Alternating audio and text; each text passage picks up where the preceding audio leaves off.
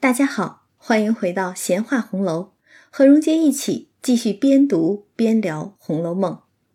今天咱们接着来读第七十二回：王熙凤以强休说病，来旺妇以势霸成亲。那上次咱们读了前半回，说到鸳鸯安慰了思琪之后，又去看望凤姐儿，恰好贾琏回来。要求鸳鸯帮个忙，帮他从老太太那儿倒腾一些不用的金银东西，抵当些银子，救救家里财政上的亏空。这事儿还没等说成，鸳鸯先被老太太叫走了。而贾琏这边也央搁着凤姐儿能够帮他接着和鸳鸯说和说和，促成此事。结果正说着呢，来旺媳妇走了进来。凤姐儿就问他：“可成了没有？”这话里有话，必有前情啊。旺儿媳妇就说：“竟不中用，我说须得奶奶做主就成了。”听旺儿媳妇这口气，竟似带着些抱怨，肯定刚才说的什么事儿没说成啊。贾琏儿就问：“又是什么事儿？”凤姐儿说：“不是什么大事儿。”旺儿有个小子，今年十七岁了，还没得女人，因要求太太房里的彩霞，不知太太怎么样，就没计较得。前日太太见彩霞大了又多灾，因此开恩打发她出去了，给他老子娘随便自己捡女婿去吧。因此旺儿来求我，我想他两家是门当户对的，一说自然成的。谁知这会子来说不中用。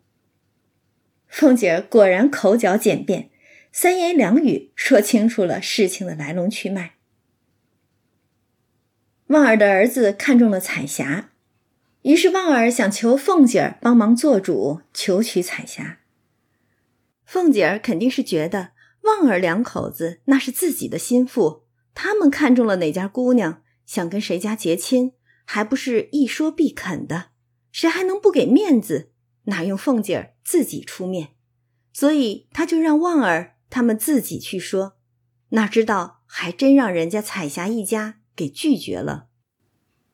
贾琏一听就说：“这是什么大事儿？比彩霞好的多着呢。”对于贾琏这样的爷来说，这些奴才的婚配又是什么大事儿呢？娶不着这个，还娶不着那个吗？又不是只有彩霞一个姑娘，他家拒绝了，再找别家就成了。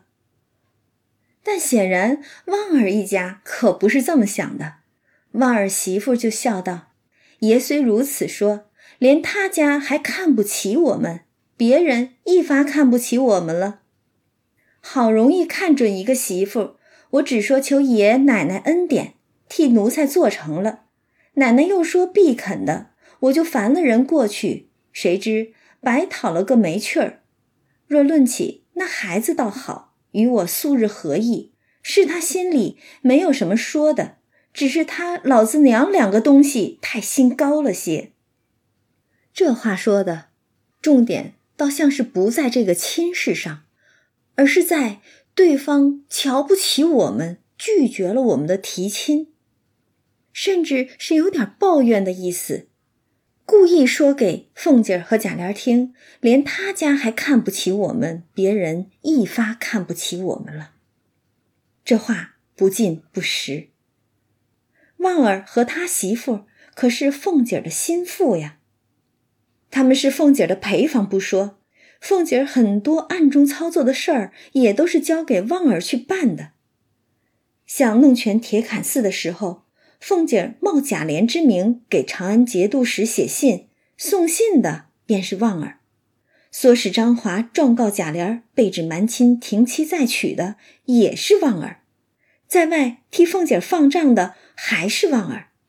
他夫妇是凤姐得用的人，旁人巴结还来不及，又如何能看不起他们呢？旺儿媳妇只是被人家拒绝了提亲，觉得丢脸了。就有点抱怨凤姐儿，你看，你说是必肯的，结果我去白讨了个没趣儿。你若肯替我们说和，又怎会让我们丢脸？婉儿媳妇这也是有点恃宠而骄的样子了。她故意的贬低自己，也有一点激将法，想激一激凤姐儿。我们是你的人，人家看不起我们，你二奶奶脸上也不好看呀。这话当然就一语戳动了凤姐儿。不过见贾琏在此，凤姐儿且不作一声，只看贾琏光景，这就是有心想看看贾琏的反应了。我的人有事儿，你管还是不管呢？贾琏心中也有事儿，他哪里把这事儿放在心上？对他来说，这可不是什么大事儿。但要是不管，只看着他是凤姐的陪房，且素日出过力的，脸上过不去。于是说道：“什么大事儿，只管叽叽咕咕的。你放心且去，我明日做媒，打发两个有体面的带着定礼去，就说我的话。他十分不依，叫他来见我。”贾琏这会儿说话倒霸气，也是为着能讨好一下凤姐儿，还指着凤姐儿帮他跟鸳鸯说和呢。他这么一说，凤姐儿当然也就满意了。朝着旺儿媳妇一努嘴儿，旺儿媳妇就会意，忙爬下给贾琏磕头。贾琏也忙道：“你自给你姑娘磕头吧。我虽如此说了，到底得你姑娘打发个人去叫他女人来，好和他说。虽然他们必依，这事儿也不可太霸道了。这个贾琏啊，倒是一贯坚持在男女之事上你情我愿的。”凤姐就说。连你还这样施恩操心呢，我反倒袖手旁观了不成？凤姐这是赶紧哄着奉承贾琏呢，感谢他为自己的人施恩操心。那这件事儿谢都谢了，可不就是敲钉转角的给定下来了吗？那至于贾琏的后半句话，这事儿不可太霸道了，估计凤姐儿根本就没听进去。而最绝的是。凤姐儿还要把这事儿当成又一个施恩的砝码，让旺儿两口子好好替他办事儿。她就跟旺儿媳妇说：“旺儿家的，你听见说了这事儿，你也给我忙忙的完了事儿来说给你男人，外头所有的账一概都赶今年年底下收了进来，少了一个我也不依。我的声名不好，再放一年都要生吃了我呢。”这就是催着旺儿和他媳妇赶紧把外面放的账收回来。看来凤姐放账的事儿早就瞒不住了，恐怕私底下的议论抱怨也是少不了的。旺儿媳妇见这事儿，贾琏和凤姐儿都大包大揽的应承下来了，她当然高兴，赶紧拍马屁：“奶奶太胆小了，谁敢议论奶奶？若收了时。”公道说：“我们还省事儿些，不大得罪人。”凤姐儿听了就冷笑说：“我也是场痴心白使了，我真个还等钱做什么？不过为的是日用出的多，进的少。这屋里有的没的，我和你姑爷的月钱，再连上四个丫头的月钱，通共一二十两银子，还不够三五天使用呢。若不是我千凑万挪的。”早不知过到什么破窑里去了。这话凤姐就是说给贾琏儿听呢，意思就是我为什么想着法子弄钱呀？还不是为了这家里过得体面些？一场痴心，反倒被你抱怨我爱钱厉害。你要这么说，那我也不管了。他就接着抱怨：如今我倒落个放账的破落户的名声，既这样。我就收了回来，我比谁不会花钱，咱们以后就坐着花，到多早晚是多早晚。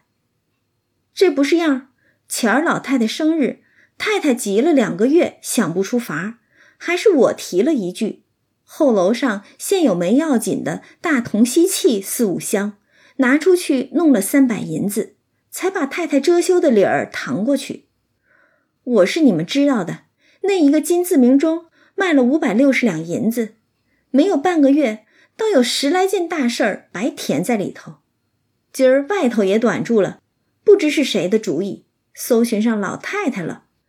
明儿再过一年，个人搜寻到头面衣服，可就好了。凤姐儿这一通抱怨，可是把贾府的真实现状给说出来了。老太太过寿，王夫人竟连买寿礼的钱都没有了。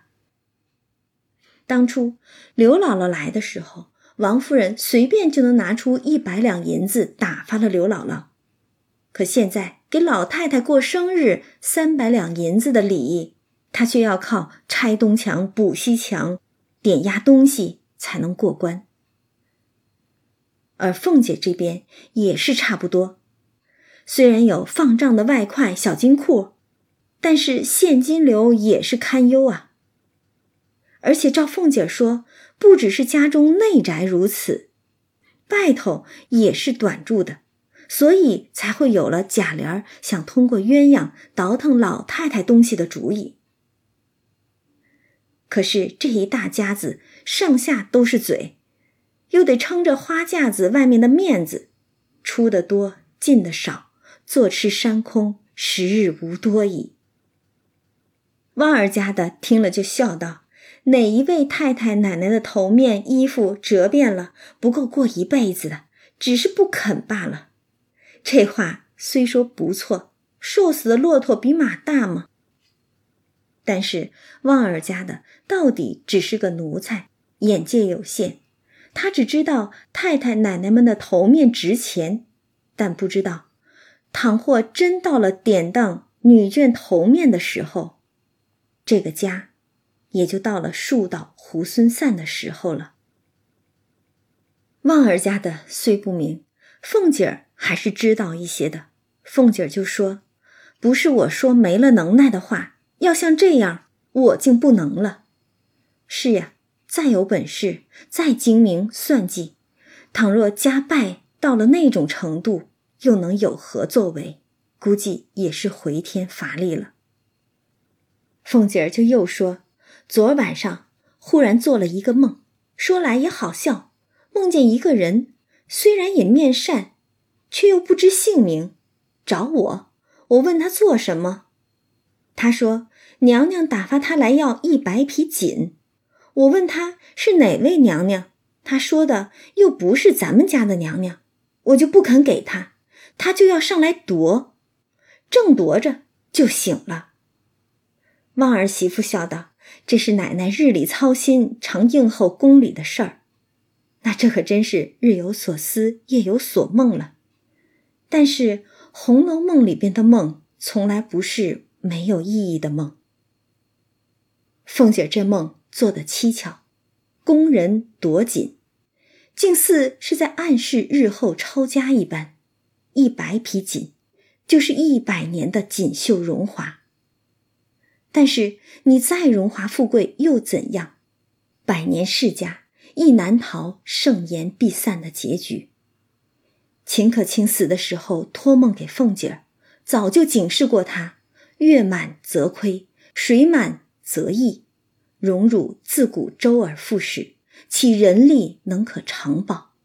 但偏偏世人多痴心妄想，迷于世事，虽眼见心知。却依然认为这只是别人的故事，从来不想自己也会成为这故事的主角。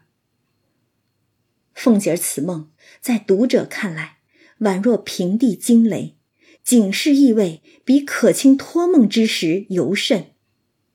但凤姐儿却觉得说来好笑，旺儿媳妇更是随口附和。作者真是太狡猾了，轻描淡写。便将此梦淡淡的抹去了，可偏偏此时竟真的应了这个梦一般，宫里来人了。一语未了，有人回夏太监打发一个小太监来回话，这夏太监应该指的就是元春封妃时来传旨的六宫都太监夏守忠了。可此时他却只派了一个小太监来说话。贾琏听了，忙皱眉说：“又是什么话？一年他们也搬够了。这“搬”字用的简直太形象了，一个字儿写进了宫中这群贪婪的奴才的嘴脸，而且显然宫里来打秋风已经不是一日两日了。贾府本就入不敷出，还要应付这些贪财的太监，这可真是雪上加霜了。估计这一年来，贾琏儿烦都烦死了。凤姐就说：“你藏起来。”等我见他，是小事儿也只罢了；若是大事儿，我自有话回他。关键时刻还得靠凤姐儿啊！贾琏忙躲入里间房里去，凤姐儿就命人带进小太监来，让他椅上坐了吃茶，因问何事。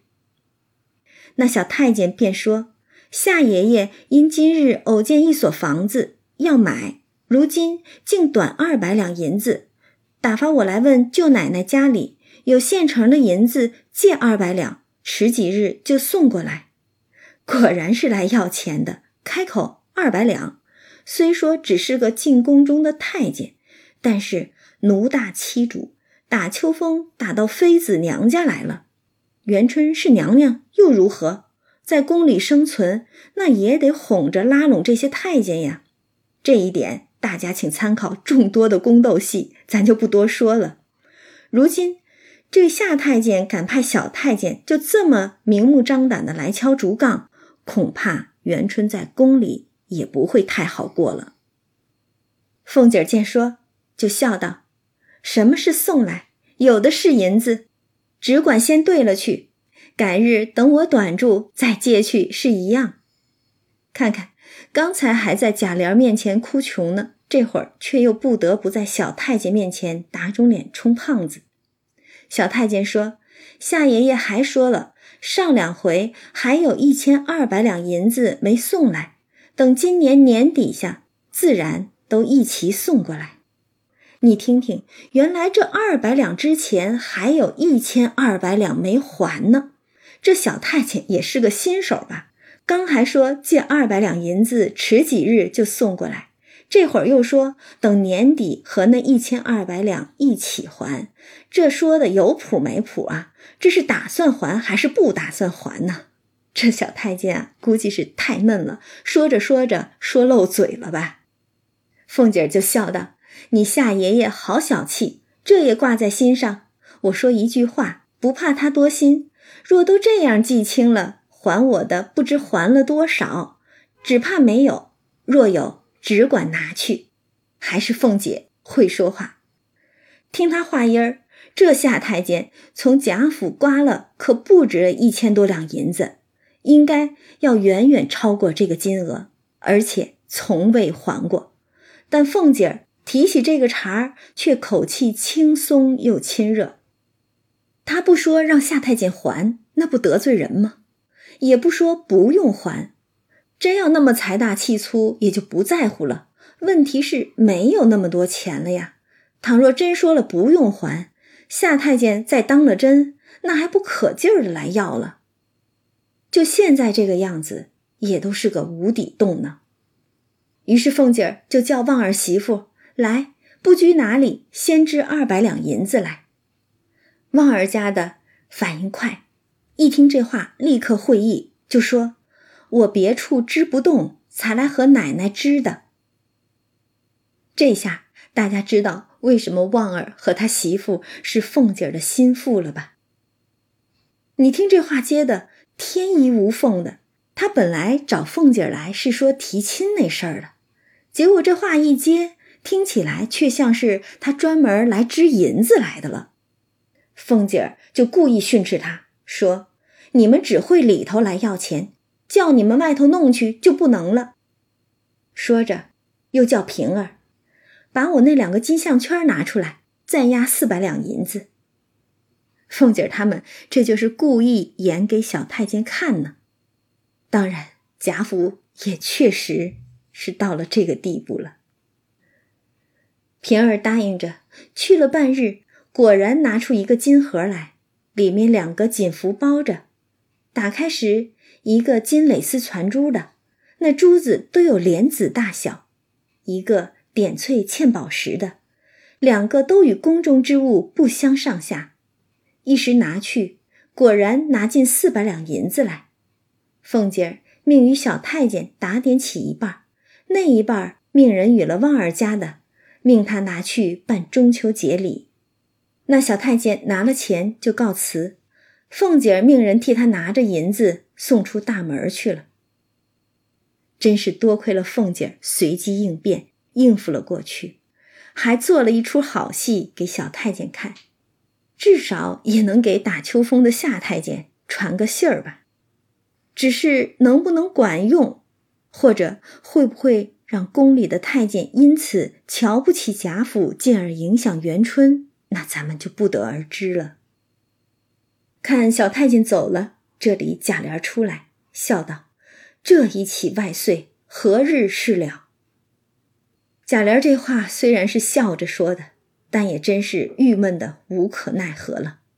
凤姐儿也笑说：“刚说着就来了一顾子，可不是吗？刚正说着梦里宫人躲紧呢，结果就来了这么一遭打秋风的。只不过这还是个小意思呢。”贾琏说：“昨日周太监来，张口一千两。”你看这个更狠，我略慢了一些，他就不自在，将来得罪人之处不少。这会子再发个三二万银子财就好了。三二万银子，那哪够啊？所以有些版本写的是三二百万银子。这些填不完的贪婪的无底洞，让贾府内忧更兼外患了。一面说话，一面平儿就服侍凤姐梳洗更衣，往贾母处去伺候晚饭。贾琏也出来，将至外书房，忽见林之孝走了来。贾琏因问何事，林之孝说道：“方才打听得雨村降了，却不知因何事，只怕未必真。”这可真是祸不单行了。贾琏是在里面烦。到外面来还是烦啊！刚操心完了府里艰难支撑的财政状况，现在连官场上也传来了对贾府不利的消息。贾雨村是和贾府连了宗的，是在贾政协助下起复的，自然也是贾史王薛派系中的一员。而且在五十三回的时候，也就是咱们聊过的。全书的那个转折点的时候，曾经交代过，贾雨村已经补授了大司马，协理军机，参赞朝政了。那也是贾雨村官场的巅峰时刻吧？但现在不知因为何事，他突然降了，被贬了。这样的形势，一则恐怕难免会连累贾府，二则。倘或贾史王薛在朝堂上派系稳固的话，又怎会有人能动得了贾雨村呢？所以说，贾府现在不但财政堪忧，政局也堪忧啊。不过贾琏儿素来是瞧不上贾雨村的，当初为了石呆子那个案子，贾琏儿还挨了贾赦的打。贾琏就说：“真不真？”他哪官将来也保不长，咱们宁可疏远他些好。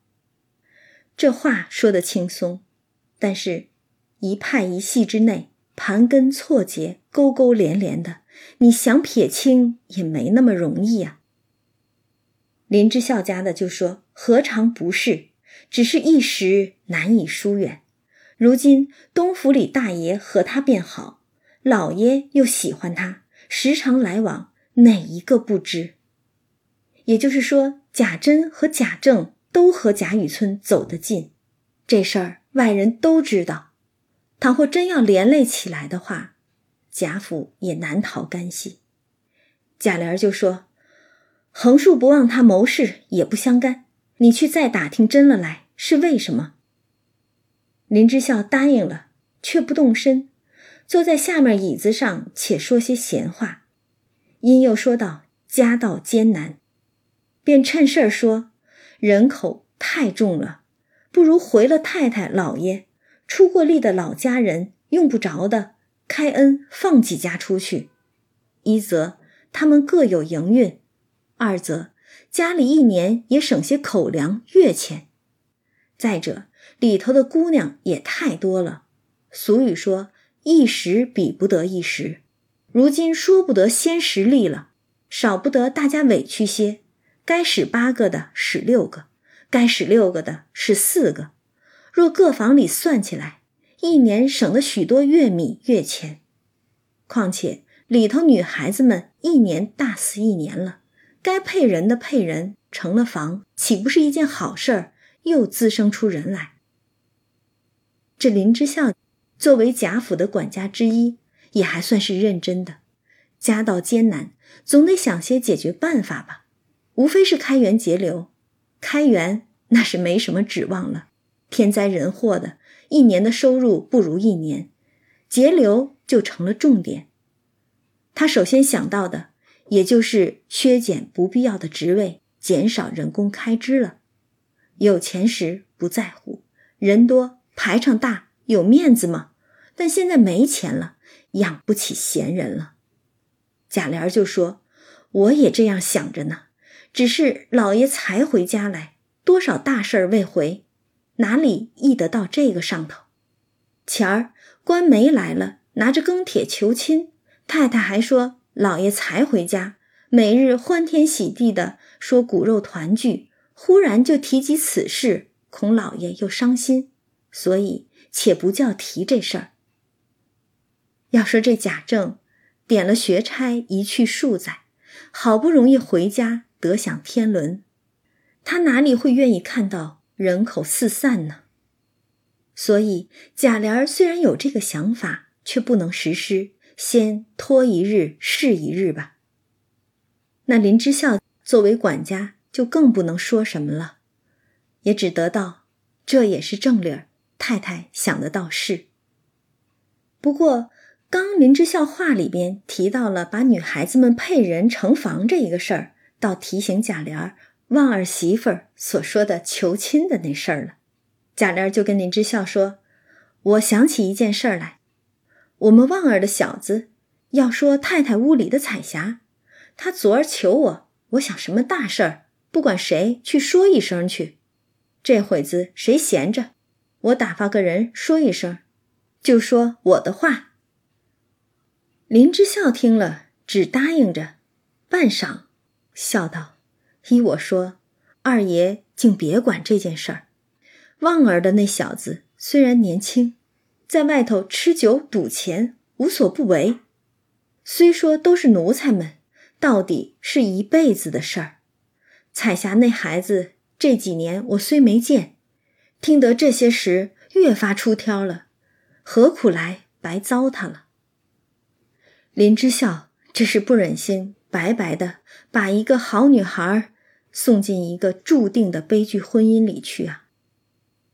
旺儿的儿子虽然是奴才的孩子，但吃酒赌钱无所不为，俨然也是个纨绔子弟呀。让彩霞嫁给他，简直就是让这个女孩往火坑里跳呀！在贾琏和凤姐这些主子们眼里，这不是什么大事儿，是他们夫妻之间利益交换的筹码。是凤姐施恩笼络旺儿夫妇的砝码，甚至对于倚仗着凤姐威势的旺儿夫妇来说，一定要做成这门亲，更多的是为了争强好胜、要体面罢了。有谁会去想着问一问彩霞的意愿呢？又有谁会去担心这样的婚姻会不会葬送了一个女孩的一辈子呢？而像林之孝这样能为彩霞的一辈子担忧的人，也是实属难得了。但他也只能把他的这点不忍心，跟贾琏唠叨一下，又能做些什么呢？贾琏听了林之孝的话，就说：“他小小的就会吃酒赌钱，不成人。”林之孝就说：“岂止吃酒赌钱，在外头无所不为。”我们看他是奶奶的陪房，也只见一半不见一半罢了。这话倒是让人想起了早先星儿跟尤二姐说过的那些话了，奶奶的心腹我们不敢惹，爷的心腹奶奶的就敢惹。”贾琏就说：“我竟不知道这些事儿。既这样，哪里还给他老婆一顿棍子锁起来，再问他老子娘？”林之孝就笑说：“何必在这一时？那时等他再生事，我们自然回爷处置。如今且恕他。”这话里的意思，就还是不敢惹呀。但至少贾琏要派人说亲这事儿，也就先搁下了。贾琏不语，林之孝就出去了。而凤姐那边晚间却早已命人唤了彩霞的母亲来说媒。那彩霞之母纵不愿意见凤姐儿和她说何等体面，便心不由意的满口应承出来。这个愚笨的老婆子呀，为了虚头巴脑的体面，把女儿的一生。就这么三言两语的葬送了。等贾琏回来的时候，凤姐就问贾琏可说了没有？贾琏因说道：“我原要说的，打听得他儿子大不成人，故不曾说。若果然不成人，且管教他两日，再给他老婆不迟。”凤姐听了，立刻就质问道：“你听见谁说他不成人？”贾琏说：“不过是家里的人，还有谁说他呢？”贾琏这就是不敢把林之孝给供出来呀。所以说嘛，为什么爷的心腹不敢惹奶奶的心腹啊？那根子全是在爷不敢惹奶奶这上面的。凤姐一听，立刻就上纲上线、夹枪带棒的说：“我们王家的人，连我还不中你的意，何况奴才呢？”我才和他娘说了，他娘已经欢天喜地的应了，难道又叫上他来说不要了不成？贾琏只得道：“你既说了，又何必退？明儿说给他老子，好生管他就是了。”贾琏也没办法呀，已然如此了，他又怎么会为了一个小丫鬟跟凤姐儿闹别扭呢？这边且按下不提，只说彩霞。因前日出去，等父母责人，心中虽与贾环有旧，尚未准。我们说过，文中提到彩霞、彩云这两个名字的时候，似乎总是在混用。这里提到的彩霞与贾环有旧，应该就是照应上上回给成年小厮指配成年丫头的那事儿时。说到彩云因近日和贾环分崩了，也染了无医的病症，所以当时并未将他指配给任何一个小厮，而是将他放了出去，等父母责人。那彩霞近日又见旺儿每每来求亲，又听闻得旺儿之子酗酒赌博，而且容貌丑陋，心中愈发的懊恼，生恐旺儿仗凤姐儿之事。一时做成，终身为患。哎呀，这可真是好的不灵，坏的灵。